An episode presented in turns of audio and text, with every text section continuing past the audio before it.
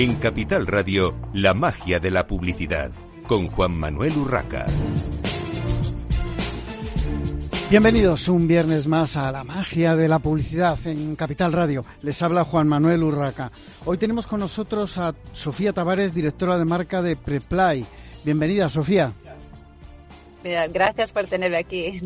Bueno, bueno vamos a hablar de Preply, que es una marca global que tiene sede en Barcelona y eh, Sofía es la encargada de liderar como responsable de marca el rumbo de la imagen global y eh, todo bajo la visión liberar el potencial humano a través del aprendizaje.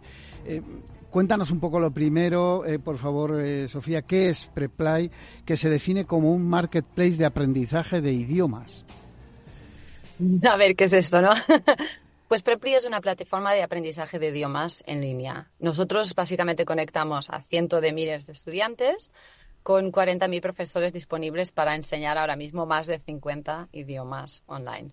Nuestra misión, como has dicho, eh, consiste en liberar el potencial humano a través del aprendizaje porque creemos firmemente que aprender con un gran profesor te puede cambiar la vida y solo un tutor realmente te puede ayudar de una manera tan eficiente a ganar confianza para hablar un idioma y a eso se suma que lo hace de una manera personalizada, que se adapta al estilo del usuario y sin tener que perder el tiempo y el dinero en desplazarse de su casa. Bueno, cuéntanos, porque todo este tipo de plataformas al final eh, se basa en tener una gran masa crítica de usuarios. Evidentemente es lo, importante, eh, aparte de la calidad del servicio, que ahora nos contarás un poquito más.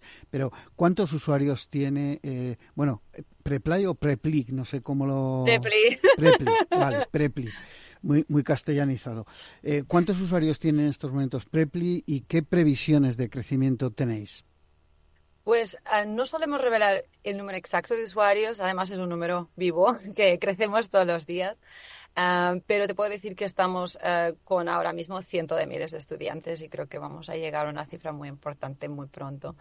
a nivel de crecimiento, estamos en un mercado de aprendizaje de idiomas que el sector alcanzará creemos 115 billones en 2025 según las previsiones y somos el líder y es algo que tenemos mucho orgullo. a nivel de los últimos, yo diría, tres años, los ingresos se han multiplicado por 10.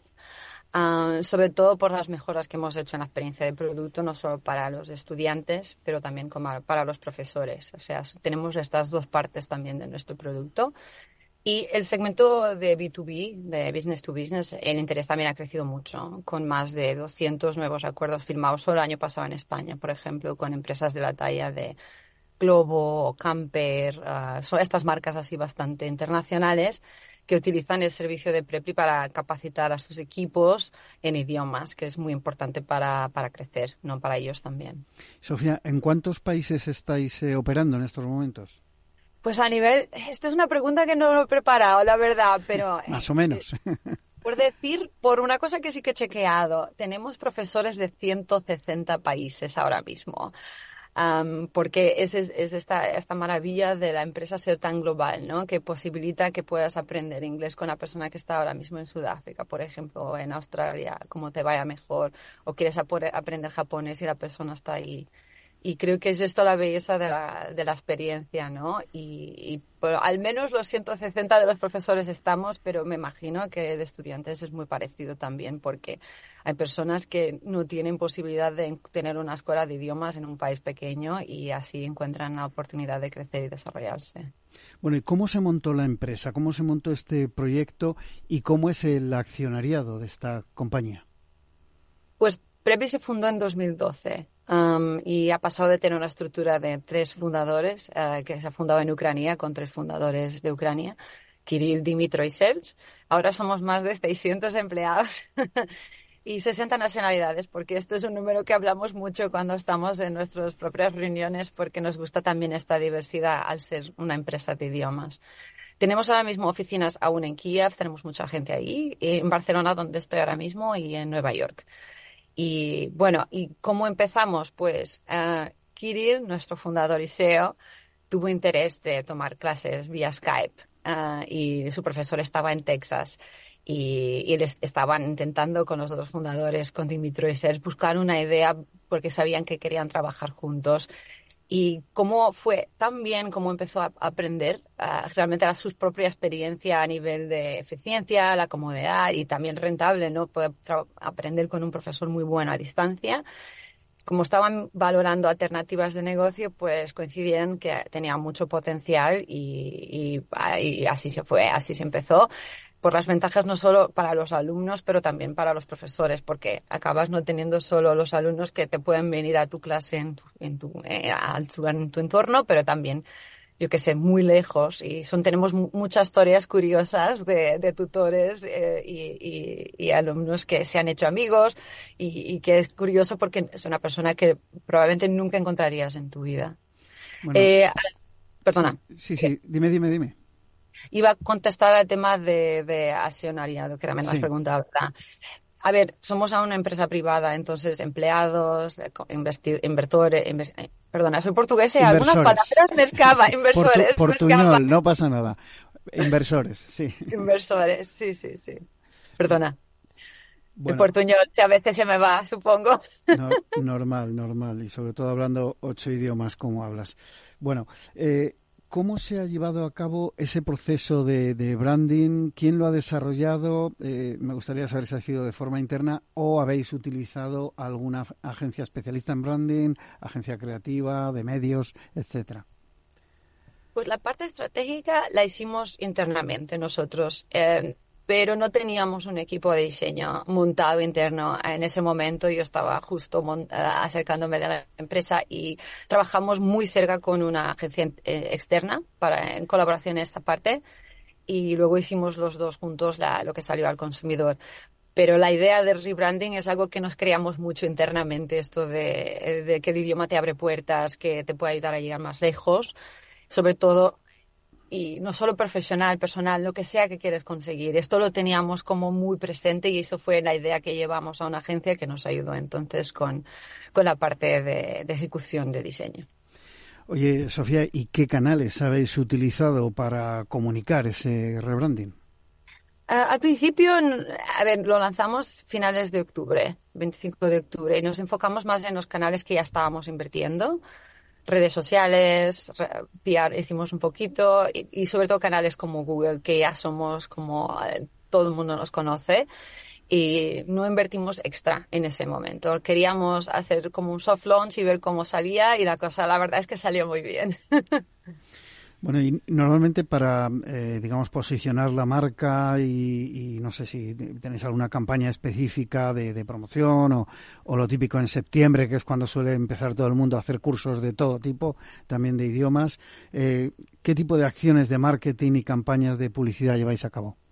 Es curioso que me has comentado sobre, sobre septiembre, es verdad. Nosotros probamos muchas cosas, siempre. Y, yo creo que este es lo bueno del, del entorno digital, es que te ayuda a probar muchas cosas por ejemplo, no, eh, septiembre no fue un momento, o sea, ah, hicimos campañas, pero con la marca antigua antes del rebranding, pero por ejemplo en enero hemos lanzado una campaña del nuevo año uh, en medios digitales porque muchas veces las personas en enero, uh, yo creo que son los gimnasios y qué más puedo hacer para crecer en este año nuevo, ¿no? ¿Qué oportunidades me van a salir?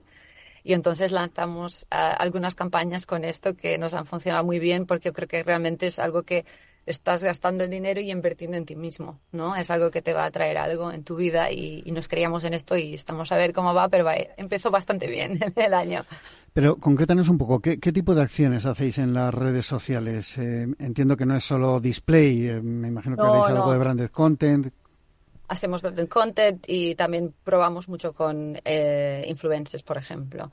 Eh, tenemos dos tipos de influencers en nuestro portfolio. De, eh, antes hacíamos solo un tipo, que eran más, como, lo vemos más como partners, ¿no? Elegíamos personas que están en el entorno del aprendizaje de lenguas también, o sea, que hacen contenido que en perfil es muy parecido a lo que estaríamos hablando y los tenemos como partners que utilizamos muy a menudo. Em, además de esto, ahora empezamos en enero en España, por ejemplo, en hacer, a probar cosas diferentes. O sea, tenemos una campaña y buscamos perfiles de influencers que nos hagan un match de buen, bueno con el fit de la campaña que estamos lanzando. Entonces, que por ejemplo, en nuestro enero, que lanzamos la semana, esta semana, es muy relacionado con comedia y con los 50 idiomas que tenemos. Y entonces la campaña hemos buscado por comediantes que, que entiendan o le guste las lenguas y que tiene sentido este feed, pero su foco principal, por ejemplo, no es hablar de idiomas todos los días eso es una cosa adicional que estamos haciendo ahora, por ejemplo. ¿Y cómo hacéis? Porque, claro, me estás hablando de 50 idiomas, eh, no vale solo con hacer la campaña en castellano, en inglés o en alemán.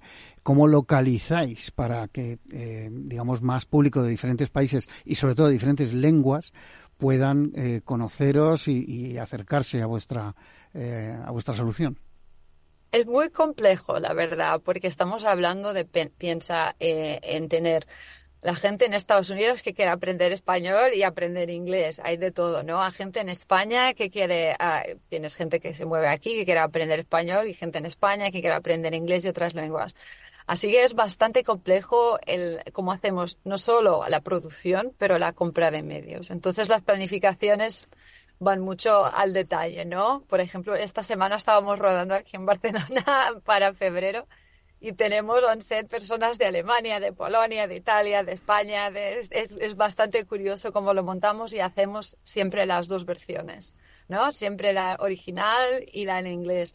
Es como muy complejo y necesita bastante planificación pero yo creo que es lo interesante de los idiomas es esto, que al final acaba abriendo puertas hasta tu imaginación de cómo montarlo, la verdad. Oye, ¿habéis utilizado o utilizáis eh, en algún momento eh, medios convencionales para eh, promocionar vuestro marketplace? Mm, la verdad es que al ser una empresa digital favorecemos bastante el entorno digital por dos cosas también. ¿eh? Uno, por la conexión inmediata con el producto. ¿no? Los consumidores están ya en sus móviles o, en su computadora viendo contenido online y somos una plataforma online. es muy fácil que estés viendo un contenido y acabes bajándote una aplicación. ¿no? Y la segunda cosa, que yo creo que es, yo antes venía de gran consumo, un mundo muy diferente. y cuando me pasé al mundo digital, un aprendizaje fantástico que he tenido es que podemos ser muy ágiles, ¿no? Porque al momento digital te permite ver qué campañas y qué contenido te va bien y optimizar, estar tota-, siempre optimizando. Estás optimizando en el voiceover, estás optimizando la duración, estás optimizando en un contenido que va, lo, lo quitas o inviertes más. Yo creo que esto es un, es un entorno que realmente favorece, sobre todo eh, cuando estás en fase de expansión, eh, al ser digital, fijarte en digital. Bueno, has mencionado ese tu, tu background, ese, esa trayectoria, perdón, esa trayectoria tan tan impresionante que, que, tienes en el currículum. Has trabajado para PepsiCo, Bacardi, Cadbury. Cuando se trabaja para este tipo de, de compañías, muchas veces eh, por eh, bueno, pues mis entrevistas a, directores de marketing de, de grandes compañías he visto que buscan el salto siempre a una más grande o como mínimo igual, aunque sea cambiando de sector, ¿no? Eh, ¿Por qué embarcarte, Sofía, en un proyecto, eh, bueno, pues de, startup, ¿no? Tal como, como es eh, su origen. Pues yo empecé en digital en 2013. llegué a un momento en mi vida que tenía 33 años y dije, si no te pasas a digital ahora, no, va, no harás el salto. Y fue cuando me apunté a Delivery Hero, que es la, la, empresa que es la dueña de Globo ahora mismo, por ejemplo. Y teníamos 100 empleados en ese momento. Era un riesgo tremendo. Mi sueldo se fue a la mitad, te lo estoy diciendo la verdad. Y fue súper emocionante la trayectoria. O sea, estuve delante de la IPO, yo estuve delante de todas las negociaciones que hicimos, las marcas que compramos, cómo las adaptamos. Es una experiencia tan única en la vida. Eh, estuve nueve años ahí, casi diez. Y luego empecé haciendo consultoría y Prepri fue uno de mis clientes.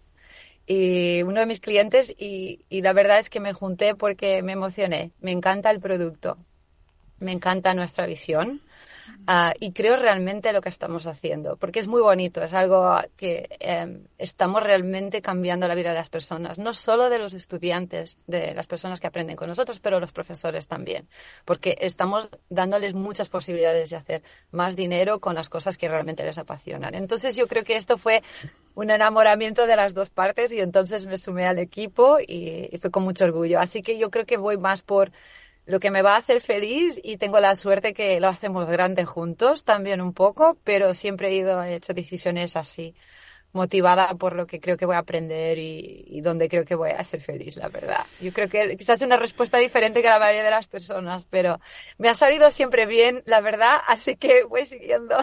Es, importante esa pasión que, transmites, porque al final eh, yo siempre digo que las empresas las hacemos las personas, el marketing tiene mucho de de sentimiento y eso se lo ponemos los humanos porque las máquinas de momento no, no llegan ahí, eh, por mucha inteligencia artificial que les metamos. Eh, ¿Tenéis otros marketplaces además de este? Sofía, te pido brevedad porque se nos acaba el tiempo. Perfecto. No nos enfocamos en el aprendizaje de idiomas y creemos que el mercado es muy grande. Como te comenté, aún tenemos mucho por crecer y vamos a seguir desarrollando esta adopción porque creo que aún hay mucho que traer, igual que en comida nos traíamos de la gente pedir por teléfono a pedir online, ahora estamos trayendo de offline a online y personas que pensaban que no tenían dinero para aprender o tiempo a aprender en este espacio. Así que tenemos mucho por hacer aún. Pues muchísimas gracias, Sofía Tavares, directora de marca de Prepli, por haber estado en esta mañana de viernes con nosotros aquí en la magia de la publicidad en Capital Radio. Y nosotros continuamos, continuamos con eh, Neon Finch Games. Espero también haberlo dicho bien porque hoy, hoy es el día de los nombres raros, perdón. David Rementería Rodríguez, CEO de Neon Fitch Games, y Carlos Domínguez, modelador. Eh, entiendo que es eh, de, la parte creativa de, bueno, pues de, los eh, juegos y de las experiencias digitales que, que creáis. David, ¿cómo se creó? ¿Cómo empezó Neon Finch Games? ¿Y qué significa el nombre? ¿De dónde viene? bueno, el nombre eh, la parte de neón viene por nuestro ámbito de videojuegos, así un poco más tecnológico, y creo que el neón es una estética adecuada. Eh, y Finch en español significa pichón, es un tipo de, pájaro que está en nuestro, en nuestro logotipo, que viene de una historia que a mí me marcó personalmente, que, eh, que básicamente dice como unos pichones que se quedaron atrapados en un barco hasta las Islas Galápagos y de ahí una sola raza de pichones acabó derivando en un montón de razas y un montón de especies diferentes que cada una estaba muy especializada en una parte muy específica de las islas y eso a mí me marcó porque es como una historia como de superación en la naturaleza, ¿sabes? Es como la adaptación de, del individuo al medio y por eso nos pusimos Neon Finch. Bueno, cuéntanos qué es exactamente Neon Finch y cómo se creó la, compañía. Pues somos una empresa de, videojuegos en realidad virtual. Eh, nosotros empezamos eh, estudiando todos eh, los trabajadores, nos conocimos estudiando y, y, eventualmente en el tiempo yo simplemente fui hacia adelante. Dije, no tengo, estoy buscando trabajo pero no me sale, eh, ¿qué voy a hacer? ¿Irme al McDonald's como todo el mundo? No, voy a crear mi empresa. Y tuve que hablar con un montón de personas, eh, llegué a un acuerdo con una inversora y le, tuve que enseñar eh, un sitio aquí en Madrid de experiencias VR para que se convenciese de que esto de los videojuegos en VR tienen futuro. Bueno, eh, además de, crearlo y de conseguir, eh, bueno, pues esa, esa inversión, eh, ¿cómo está ahora la empresa? ¿Cuántos empleados sois? Eh, ¿Cómo se consolidó esta startup o este o este proyecto? Porque ya es un proyecto sólido, ¿no? En marcha. exactamente. Em, pues, a ver, em, nosotros ahora mismo somos una empresa pequeña. Tenemos cinco eh, cinco empleados, ¿vale? Eh, uno de ellos está en prácticas y estamos llegando a acuerdos con un montón de, sitios para no solamente prácticas, sino para meternos en, en experiencias VR precisamente. Em, nuestro proyecto empezó en es lo más típico del mundo, ¿vale? En un sótano. Eh, nos pusimos, yo creé la empresa, llamé a todos los, los que me parecía que eran buenos en el medio y nos pusimos en un sótano con una pizarra a empezar a decir qué ideas tenemos, no sé qué, no sé cuántos. Y empezamos a escribir hasta que salió, pues esto, una, una experiencia en VR. ¿Y qué tipo de desarrollos eh, hacéis? Pues a ver, eh, o sea, varía mucho, ¿vale? Porque se enfoca en varias partes. ¿O, con, qué proyecto empezasteis? Y luego ya me cuentas qué, Nosotros, qué hacéis ahora. A ver, nosotros, claro, al salir del grado, todos tenemos ideas muy grandes y queremos, pues eso, comernos el mundo. Entonces nos pusimos a hacer un proyecto antes de este. Lo que pasa es que, bueno, por X o por Y, al final no acabó saliendo. Entonces, después de ese, cada uno se dio su tiempo, buscamos trabajo, nosotros dos, por ejemplo, hemos hecho un máster. Y pues nada, ahora nos llamó David y surgió este proyecto. Entonces ahora en la fase de desarrollo pues nos dividimos en cuatro sectores y al final se juntan esos cuatro para hacer el proyecto en general, que es el videojuego. ¿En qué consiste ese videojuego? El videojuego ahora mismo, bueno, lo mismo. El videojuego es un escape room en realidad virtual lo que pasa es que se diferencia de los demás escape rooms porque es rejugable. O sea, no es las pistas, los puzzles y todo lo que ves en un escape room convencional cambia. O sea, cada vez que juegas es distinto. Entonces queríamos tirar por ahí porque tú cuando vas a una experiencia de un escape room siempre es lo mismo. No puedes repetirla porque ya te lo sabes todo. Entonces esa era la idea base y ahí estamos desarrollándolo. ¿Y cómo creasteis ese mundo virtual, digamos?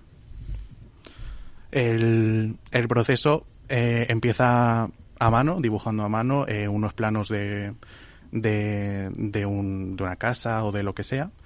Eh, y poniendo en cada una de las zonas, aquí queremos que haya un puzzle y que se abra con una cosa que has descubierto antes. luego se le pasa al, al modelador esos dibujos y, todo para que lo pase a 3D. Eh, si necesita animación, es otro proceso. Eh, luego viene la programación, que es básicamente la lógica de, del mundo en el que estamos.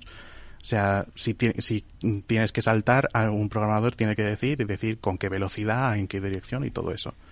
Y luego todo se junta en un motor que en cuanto le das a play Vale, vamos a hacer una pequeña pausa para la publicidad y enseguida continuamos aquí en La magia de la publicidad, en Capital Radio.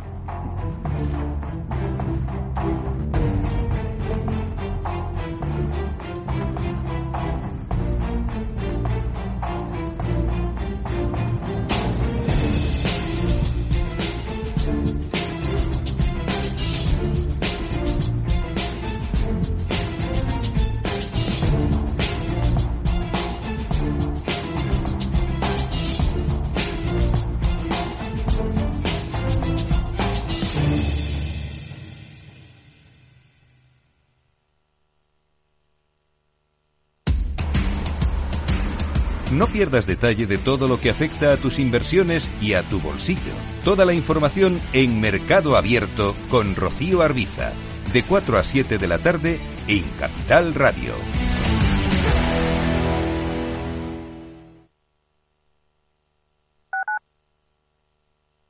Capital Radio, Madrid, 103.2 FM.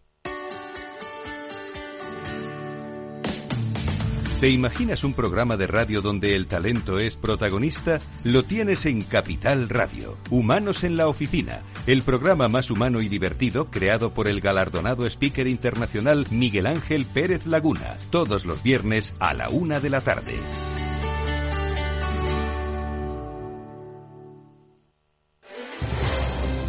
Si quieres entender mejor todo lo que rodea a nuestro sector alimentario, tienes una cita en La Trilla un gran equipo de especialistas te acercará a la actualidad económica y política desde el campo hasta la mesa.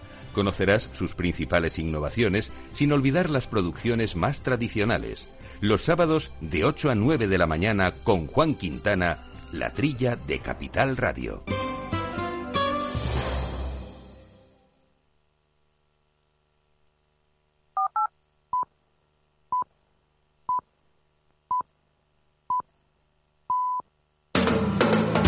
Capital Radio. Diez años contigo.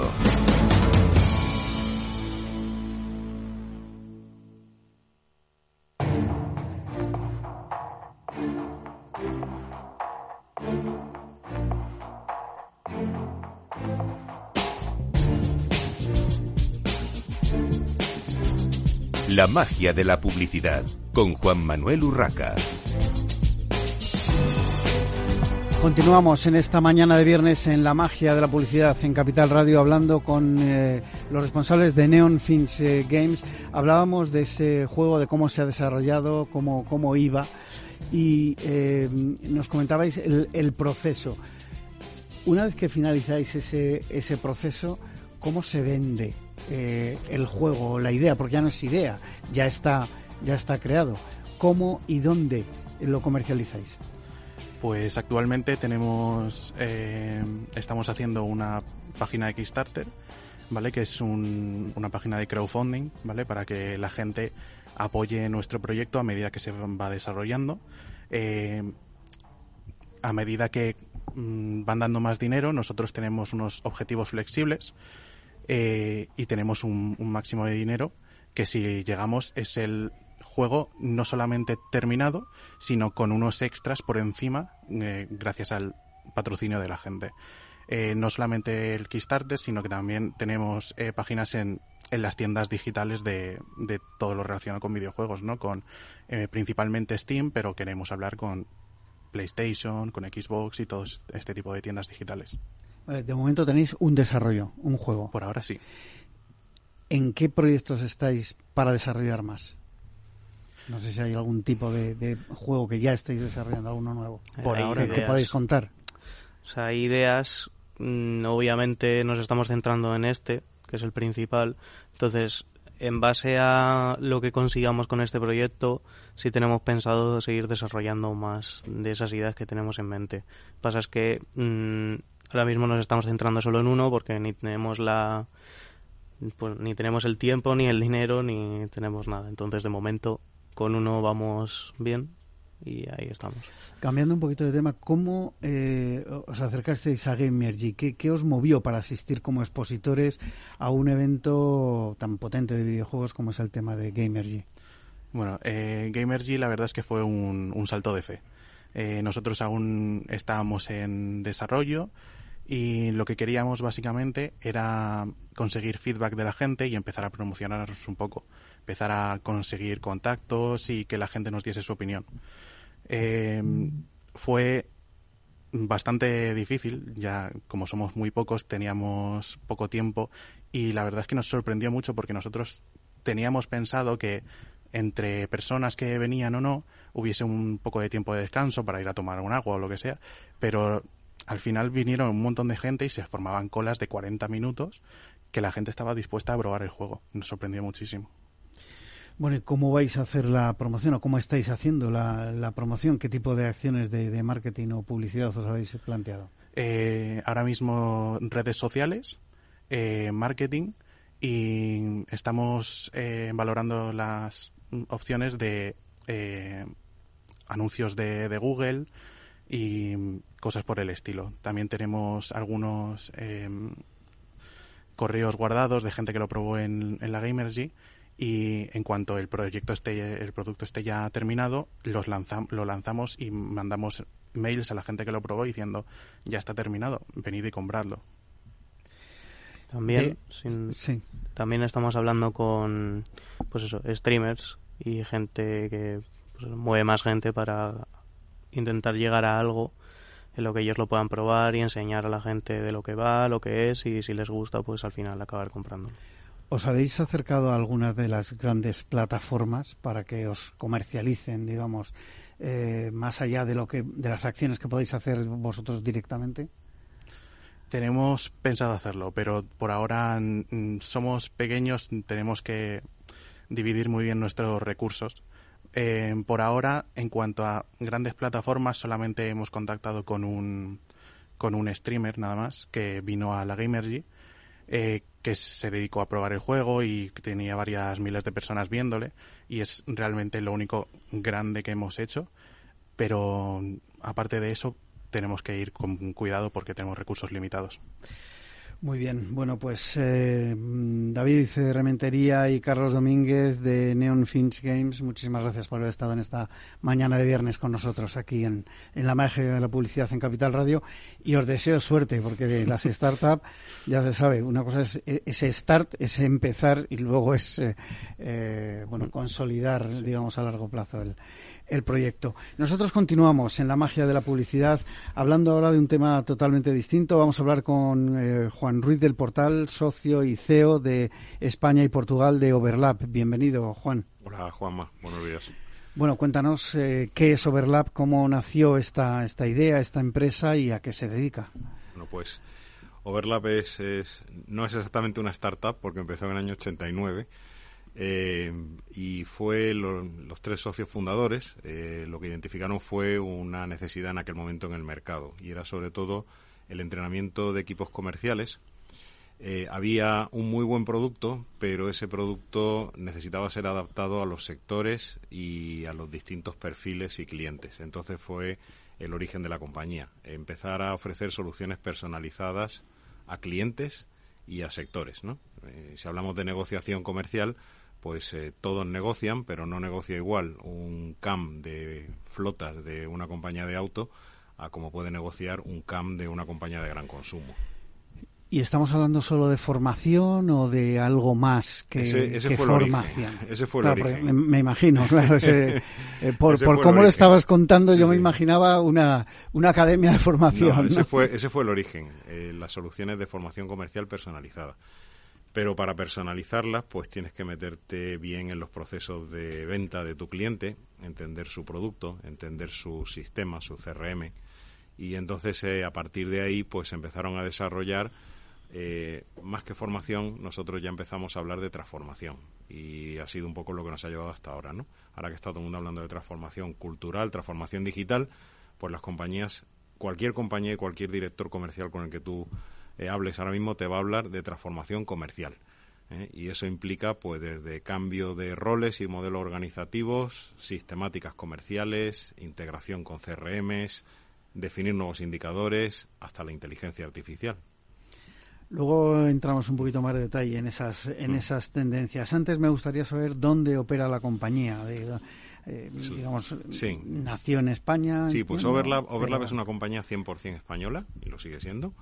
Eh, el origen fue Madrid eh, y luego a partir de ahí vino la expansión hacia, hacia Latinoamérica, eh, sobre todo acompañando a clientes nuestros que empezaban a, también a expandirse en aquellos países, pues porque empezaban pues a, adquirir compañías de allí, pues puede ser un Gas Natural, un Telefónica o Endesa, y le fuimos acompañando, ¿no? para ir replicando pues los proyectos que hacíamos aquí en todos esos países. Ahora mismo eh, la mitad del negocio está en España y Portugal, la otra mitad está al otro lado del Atlántico, pues con las oficinas que tenemos en México, en, la Ciudad de México, en Monterrey, Bogotá, Medellín, en Lima y en Sao Paulo. O sea, la expansión ya, digamos, ya tiene tiene cierto cierto peso. Eh, ¿Qué, previsión de, expansión más allá de lo que me has comentado eh, tenéis para los próximos meses o, eh, años, digamos, a medio plazo? A ver, abrir un abrir un país es complejo, muy complejo. Primero a nivel de inversión y luego a nivel también del de, marketing y de la apertura, ¿no? Y de Ahora estamos explorando eh, algunas, más que la apertura de oficinas, la apertura de operaciones en ciertas regiones, porque hay sedes de muchas multinacionales para América Latina, ¿no? Por ejemplo, en Panamá, pues hay la sede de muchas empresas que operan desde allí gestionando el negocio, ¿no? Entonces esa, esa es una es una, una idea que, ahora mismo ya la estamos empezando a poner en marcha. Eh, pero luego nosotros lo que sí tenemos es un partnership con otra consultora eh, muy similar a nosotros, que es Mercury International, que está en Estocolmo. Y, y, lo que nosotros somos, somos sus manos en los países de habla hispana y portuguesa, y ellos son las nuestras en los países de no habla hispana, no portuguesa, lo cual nos permite, pues prácticamente llegar ahora mismo a todos los, a todo el mundo, ¿no? Incluso haciendo proyectos que vendimos desde aquí, pero que por ejemplo estamos ejecutando en Italia con ellos, ¿no? ¿A nivel europeo estáis eh, en algún país más eh, o, es a través de Mercury? Es, eh, es a través de, Mercury. Lo que sí que está ocurriendo es que cada vez más empresas con sede aquí en España están liderando proyectos a nivel europeo. Y entonces nosotros estamos participando pues desde aquí hacia los países, ¿no? Entonces, eh, implantando pues sistemáticas comerciales y modelos comerciales y demás, pues lo estamos implantando en otras geografías con la ayuda de nuestros partners, ¿no? Y hablamos de compañías muy grandes, pues Coca-Cola o, por ejemplo, ¿no? O Enel, ¿no? Por, por hacer un, por, por decir alguno. ¿Y a qué tipo de, clientes eh, os estáis dirigiendo? ¿Cuáles tenéis y, a, cuáles os gustaría tener? Porque eh, por el planteamiento que haces, entiendo que sobre todo son esas grandes multinacionales, pero al final em, formar, transformar, como tú bien decías, mm. una eh, fuerza comercial lo necesita tanto una pyme, mm. quizá mediana, no, no una pyme de, de cuatro personas, pero tanto una pyme como eh, una gran corporación? Pues eh, nosotros en Overlap estamos divididos en seis sectores. Entonces hay uno que era movilidad, lo que era antiguamente automoción, eh, la parte financiera, banca seguros, consumo, que incluye también retail, energía, con las utilities, energía industria, luego la parte de sanidad, que eran los antiguos laboratorios, ahora se ha ampliado, bienestar, incluso hasta veterinaria, ¿no? que también empieza a ser un negocio bastante interesante y luego el, el sector de las TICs, eh, donde ahí entran pues desde empresas del clásico mundo de las telecomunicaciones hasta, hasta empresas de medios. ¿no? Em, nosotros normalmente nuestro target está en, el top 10 de cada uno de esos sectores eh, y el perfil de nuestro cliente suelen ser empresas grandes, empresas IBEX 35 o empresas que sin estar cotizando pues son grandes multinacionales. ¿Por qué? Pues porque el tipo de proyecto que nosotros hacemos es un proyecto que lleva tiempo. Eh, entonces, una pyme, pues eh, nosotros podemos, nosotros también somos pyme, en cierto modo, ¿no? Podemos ayudar, pero no, no, no van a tener ni el tiempo ni los medios para poder hacerlo, ¿no? Entonces, eh, nos centramos más en, el, el, big market, por decirlo de alguna forma, ¿no? ¿Cómo es ahora mismo el accionariado de, Overlap? Eh, entiendo que la empresa, bueno, como decía, se creó ya hace mm. años, eh, nació en España y eh, con esa internacionalización y esa expansión, ¿cómo, cómo ha evolucionado el accionariado? Bueno, inicialmente había tres socios, los tres socios fundadores que siguen. ellos llevan funciones corporativas, I+D, marketing, recursos humanos, finanzas y luego somos otros tres socios que estamos más metidos en la operación. En mi caso yo llevo España y Portugal, una otra socia está llevando Brasil y otro lleva eh, México y los países, digamos, de Colombia, Perú, ¿no? Eh, y somos seis eh, de momento. Ese es, el, es el accionariado.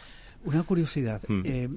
¿Quién es vuestro contacto en el cliente? Es decir, ¿a quién os dirigís hmm. como persona o como cargo para eh, ofrecer esta transformación? Porque hmm. en grandes corporaciones ya llevamos viendo desde hace unos años la figura del responsable de transformación digital, eh, en fin, hmm. siempre buscando, lógicamente, la parte de operaciones. Pero en vuestro caso, ¿hacia quién os dirigís? Nosotros nuestra práctica en Overlap la englobamos en tres, en tres, en tres áreas. ¿no? Una le hemos llamado Sales Excellence, que es lo que tiene que ver con toda la parte de transformación comercial, que es el 70% de nuestra actividad. Luego hay otra práctica que tiene que ver más con la formación, que es el negocio original, que bueno, todavía se mantiene con un peso interesante, y luego la transformación de modelos de aprendizaje, que es algo que hemos venido trabajando también desde hace mucho tiempo. En la parte primera, mm, que es donde más peso tenemos, nuestro interlocutor es la dirección general, dirección comercial, o ahora en muchas compañías aparece una posición que se llama Commercial Excellence o Sales Excellence o, Business Excellence, que depende del director comercial y que lleva pues todos los temas que tienen que ver con eso, con organización, mejora de los equipos comerciales, entrenamiento comercial y demás, ¿no? Esa es, esa es una parte. La otra parte pues está más vinculada a directores de formación o directores de recursos humanos. Y eh, cuéntanos qué es esa última parte, esa última pata, mm. porque me he quedado casi en blanco cuando lo has dicho. No, he entendido casi nada. Transformación del modelo de aprendizaje. Sí. Pues bueno, si nosotros pensamos en una compañía, eh, cualquiera, un banco, sin decir un nombre, pues seguramente tú piensas en cómo a la gente se le formaba y cómo aprendía hace 30 años y cómo se le forma y cómo se le aprende ahora y tiene poco que ver. Eh, entonces, recordarás de hace años cuando a la gente se podía permitir el lujo de meterlo en un hotel durante cinco días a darle un curso, ¿no? Y la gente salía pues muy bien y muy contenta y demás. Hoy en día sí es imposible. Eh, antes, por ejemplo, los descansos ponían posit para que fulanito llamase a quien porque había un problema. Ahora todo el mundo está con el ordenador, el teléfono conectado, la tablet, al mismo tiempo que está formándose. Es decir, las cosas cambian, la manera de aprender cambia y tenemos que dar soluciones a, a ese tipo de, modelo de aprendizaje. Y eso es, esa es esa, esa práctica. Entiendo que eso forma parte de esas nuevas tendencias eh, que me gustaría que nos comentases, ¿no? Que, ¿Cuáles, qué tendencias ves ahora mismo en el mundo comercial y de ventas? Bueno, el mundo comercial eh, Ahora mismo la transformación depende mucho de la estrategia de la compañía. Entonces hay compañías que van a multiproducto, quieren que los, los CAMs pues no vayan por líneas de negocio, no sean verticales, sean más transversales, den soluciones completas al cliente. En la unicanalidad, de la que ya se ha empezado a hablar hace tiempo y que ya bueno está bastante integrada. Eh, el uso del data eh, para identificar oportunidades, eh, para también analizar de manera descriptiva cómo se van a comportar los clientes y predecir cómo se pueden comportar después. Eh, todas las herramientas digitales que permiten que permiten acompañar a los mandos eh, a ver cómo cómo trabaja su equipo. Y ahora pues empieza a aparecer eh, la aplicación de la inteligencia artificial al mundo de las ventas. Yo creo que eso son como las grandes las grandes ideas ¿Hasta qué punto crees que eh, la inteligencia artificial, por ejemplo, que ahora está en boca de todos, pero esto no es nuevo, esto lleva más de 20 años, pero mm. bueno, eh, digamos, se ha, como dicen los modernos, democratizado con esto del chat GPT y este tipo de herramientas, ¿hasta qué punto crees que puede influir en un, en, un tipo de negocio como el vuestro, en esa parte de formación y en esa parte tan importante de transformación de los mm. equipos de, ventas de las compañías? Bueno, lo, primero, y esto ya es una opinión personal, casi te diría, la inteligencia artificial no es solo el chat GPT.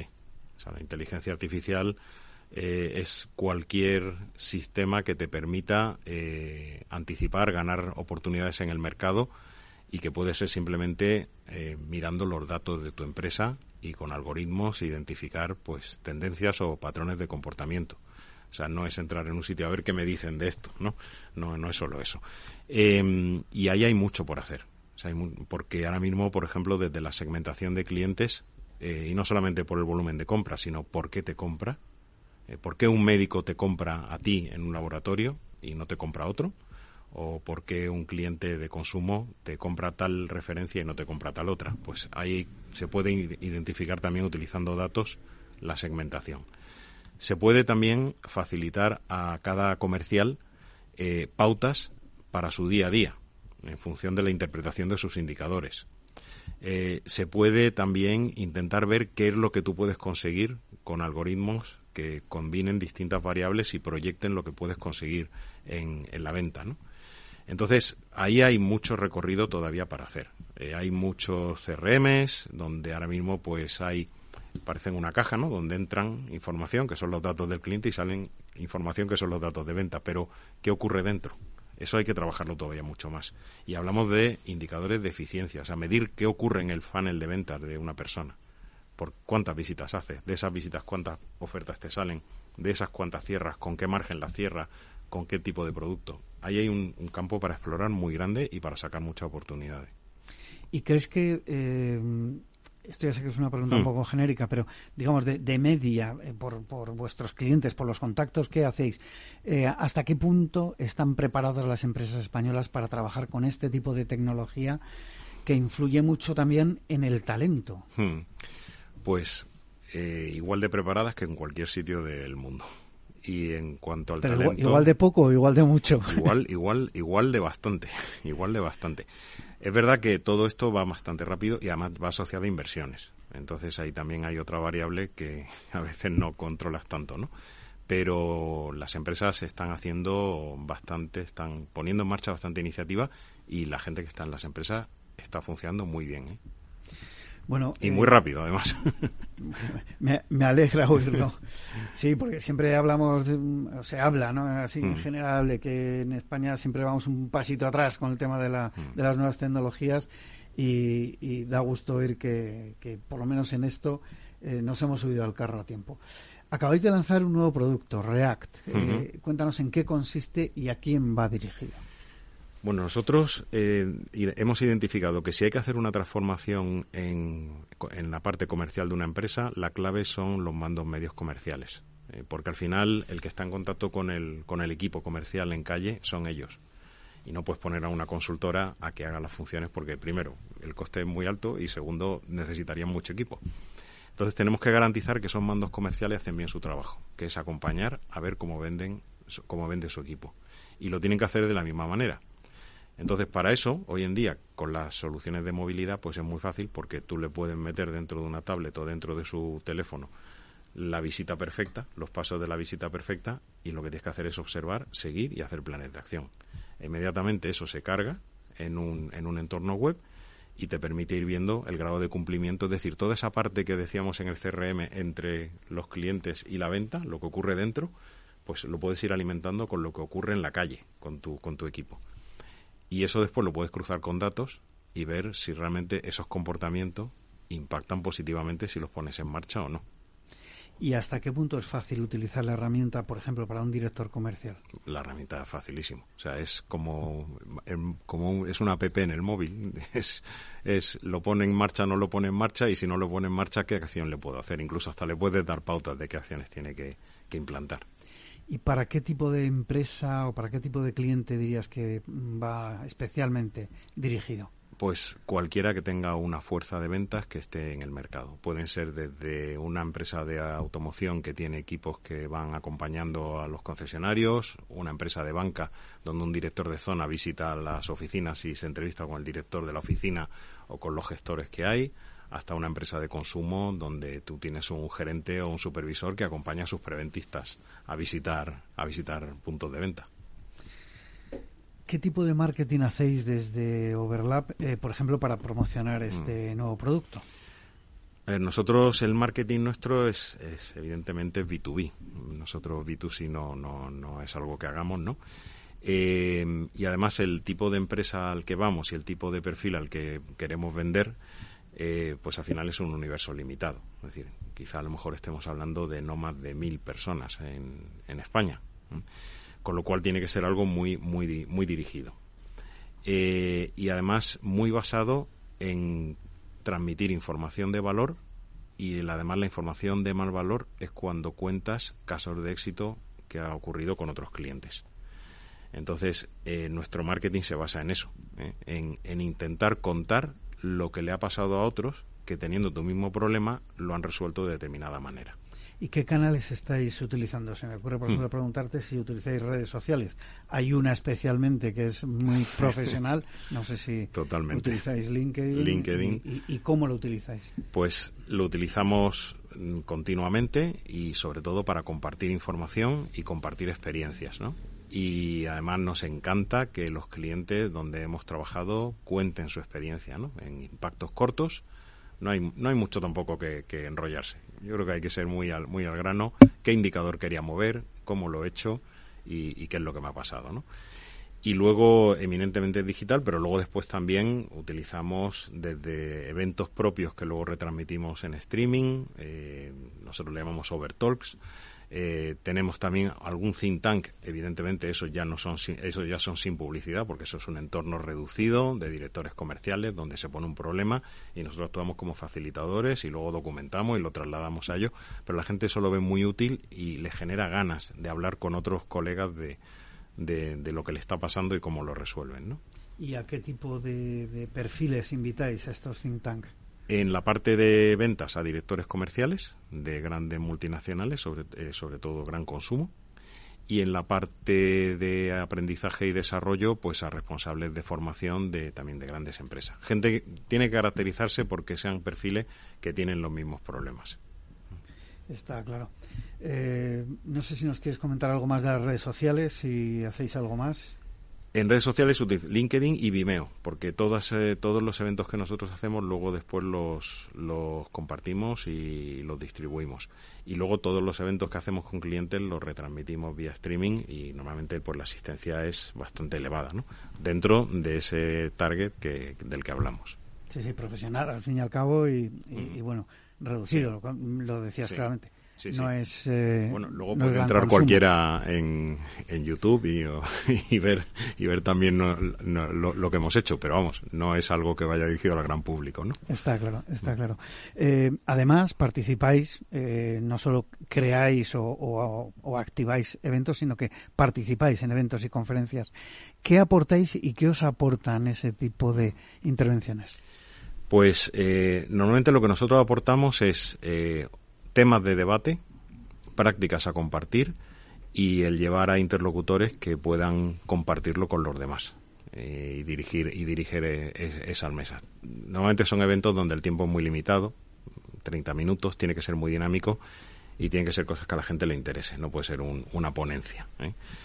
Eh, y esto, pues, lo hacemos tanto en eventos masivos, tenemos, hay un evento con el que participamos Corporate Learning que se hace en la segunda parte del año, como luego eventos que nosotros organizamos también masivos, pero organizados por nosotros.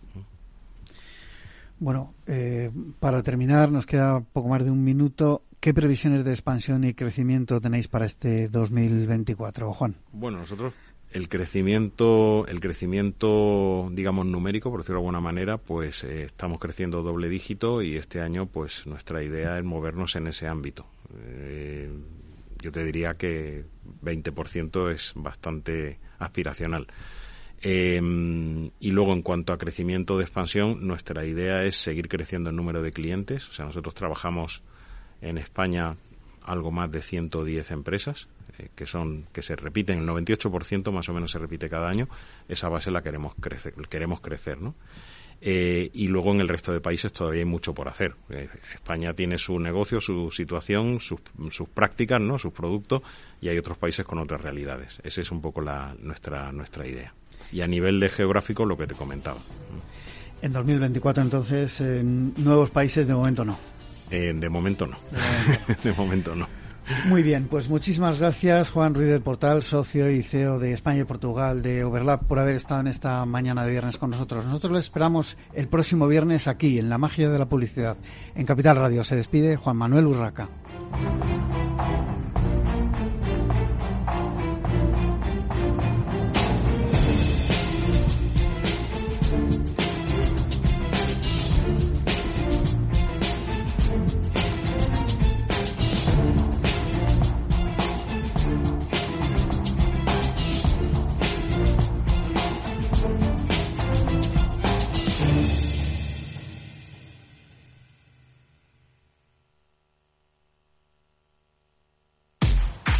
Mal tiempo, mala helada.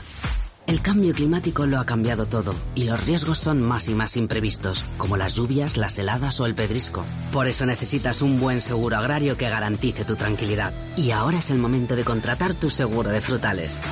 Agroseguro. Trabaja sobre seguro. Capital Radio. Siente la economía.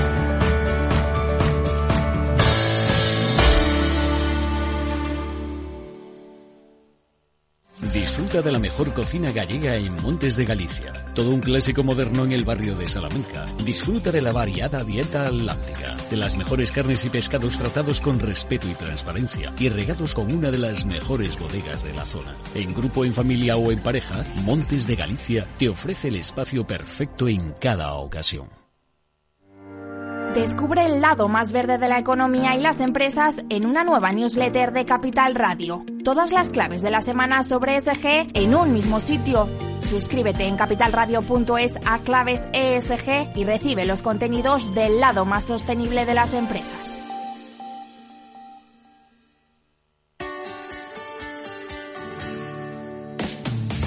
Todos los viernes a la una de la tarde en Capital Radio tienes una cita con Humanos en la Oficina, el programa de radio más divertido y de mayor influencia en el mundo del capital humano, donde las empresas y organizaciones dan voz al talento que trabaja día a día en la oficina. Un formato pionero creado por el galardonado speaker internacional Miguel Ángel Pérez Laguna.